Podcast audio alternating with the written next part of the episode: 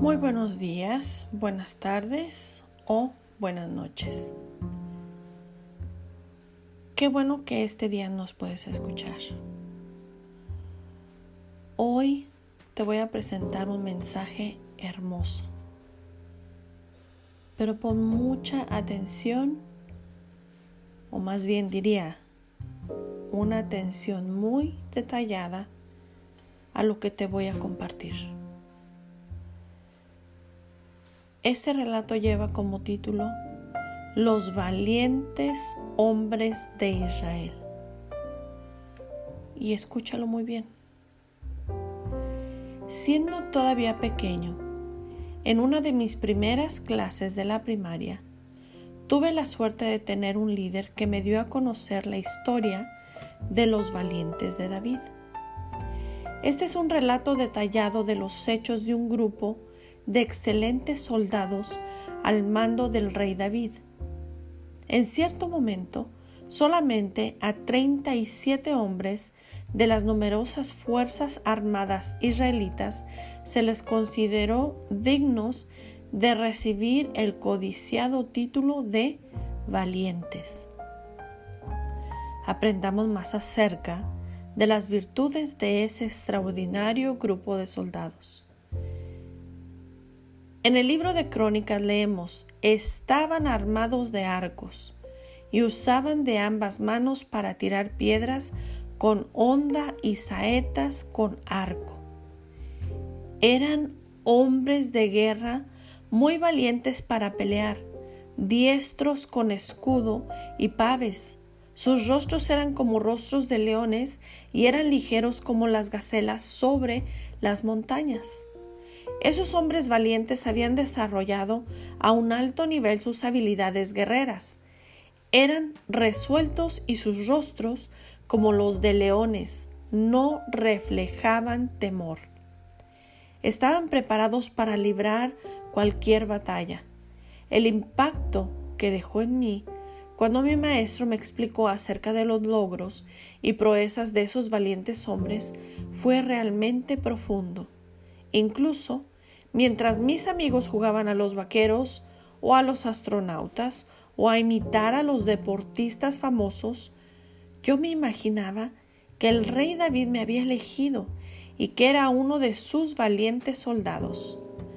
Me había hecho hasta espadas de madera y lanzas de ramas largas de sauce y fingía que iba a la guerra a pelear contra los enemigos del rey.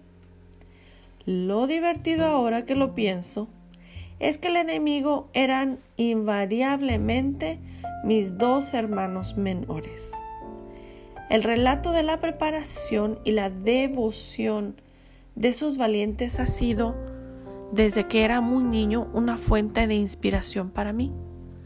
Se cuenta, se cuenta que tres de esos valientes escucharon que el rey David ansiaba intensamente beber agua del pozo de Belén.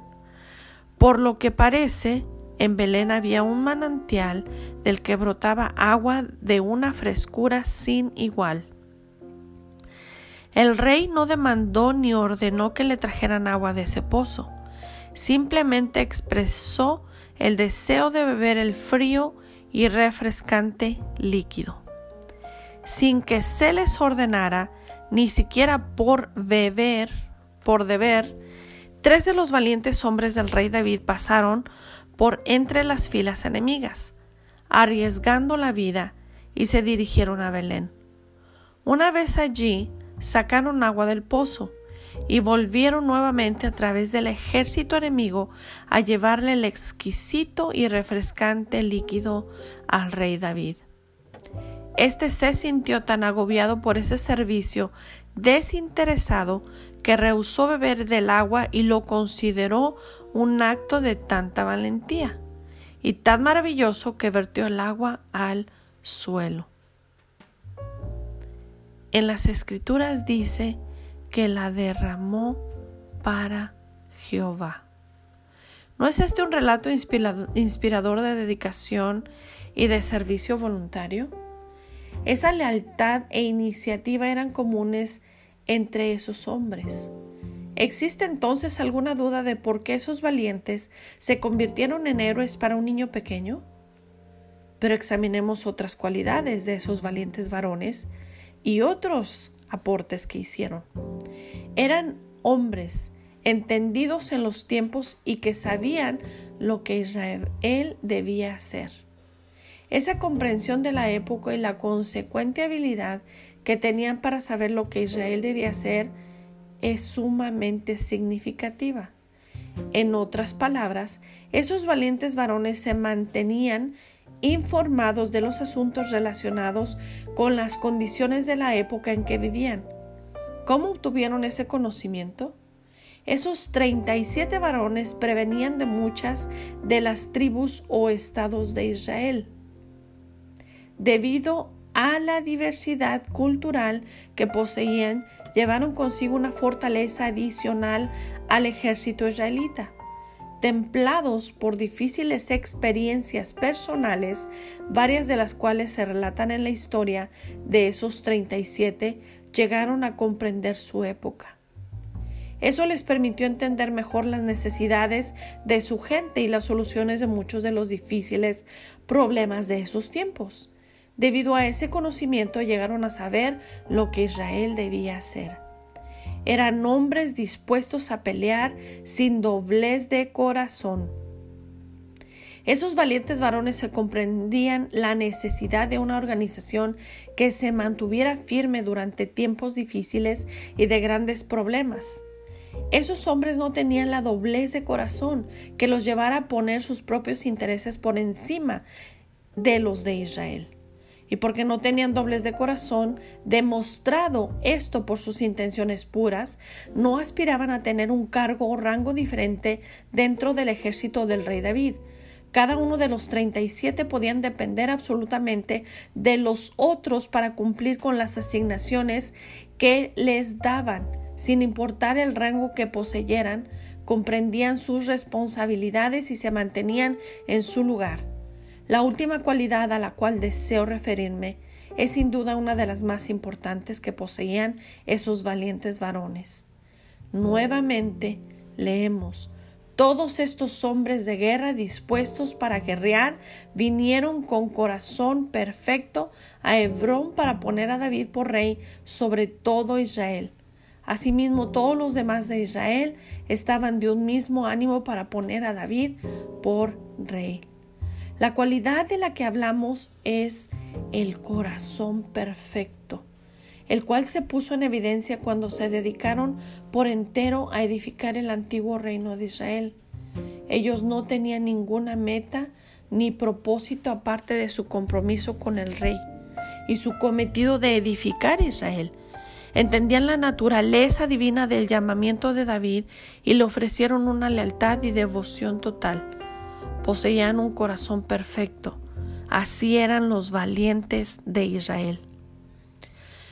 Y aún ahora sigo buscando y encontrando ejemplos de hombres y mujeres valientes. Permítame hablarles sobre las autoridades generales y sobre los líderes de las organizaciones auxiliares generales de la Iglesia, tanto hombres como mujeres, no estoy muy segura de que, puedan tirar una lanza con ambas manos, como lo hicieron aquellos valientes varones de la antigüedad. Sin embargo, traen consigo toda una vida de excelente preparación para cumplir con sus asignaciones. Las familias de esos valientes guerreros modernos no han estado libres de los problemas de la vida a través de las experiencias vividas, entre las cuales se encuentran las tragedias, las enfermedades, los accidentes, la pobreza y en algunos casos los achaques propios de la vejez. Estos valientes siervos han llegado a comprender la época en que viven. Estos hombres y mujeres junto a sus cónyuges que los apoyan han alcanzado gran experiencia en el camino de la, ley, la medicina, la economía doméstica, la educación, los negocios y la agricultura. A pesar de enfrentar problemas han tenido gran éxito en su función de padres y cabezas de familia. Como grupo han contribuido con muchos años de servicio a la Iglesia, Han colaborado también sirviendo como miembros de legislaturas estatales, de los gobiernos de la ciudad, de comités de escuelas o distritos escolares y de organizaciones profesionales nacionales e internacionales. Sus años de servicio comunitario abarcan el realizado dentro de las organizaciones filantrópicas y educativas y la recaudación de fondos para una gran diversidad de obras comunitarias. Al igual que los valientes de la antigüedad, estos hombres y mujeres contemporáneos vienen de diferentes estados y países y traen consigo una diversidad de culturas y experiencias vividas. Estas experiencias colectivas abarcan cientos de años de servicio en otras tierras que no son su país natal. Algunos de ellos se encuentran aquí mismo, sufriendo la tensión causada por el cambio de horarios que se experimenta cuando se viaja en avión y la fatiga causada por los requisitos del viaje en sí, todo lo cual forma parte de sus asignaciones. Muchos se han reunido aquí de todas partes del mundo y en unos pocos días regresarán de nuevo a seguir sirviendo en otros países. En la mayoría de los casos se separan otra vez de sus hijos y nietos mientras cumples con las responsabilidades que tienen gracias a su corazón sin doblez. Les aseguro que estos valientes de Israel han llegado a obtener una gran comprensión de estos tiempos modernos y de lo que deben hacer. La Iglesia y los miembros esa comprensión y ese entendimiento no lo obtuvieron solo por medio de su intelecto, sino mediante un corazón perfecto. Qué grandes personas son estas.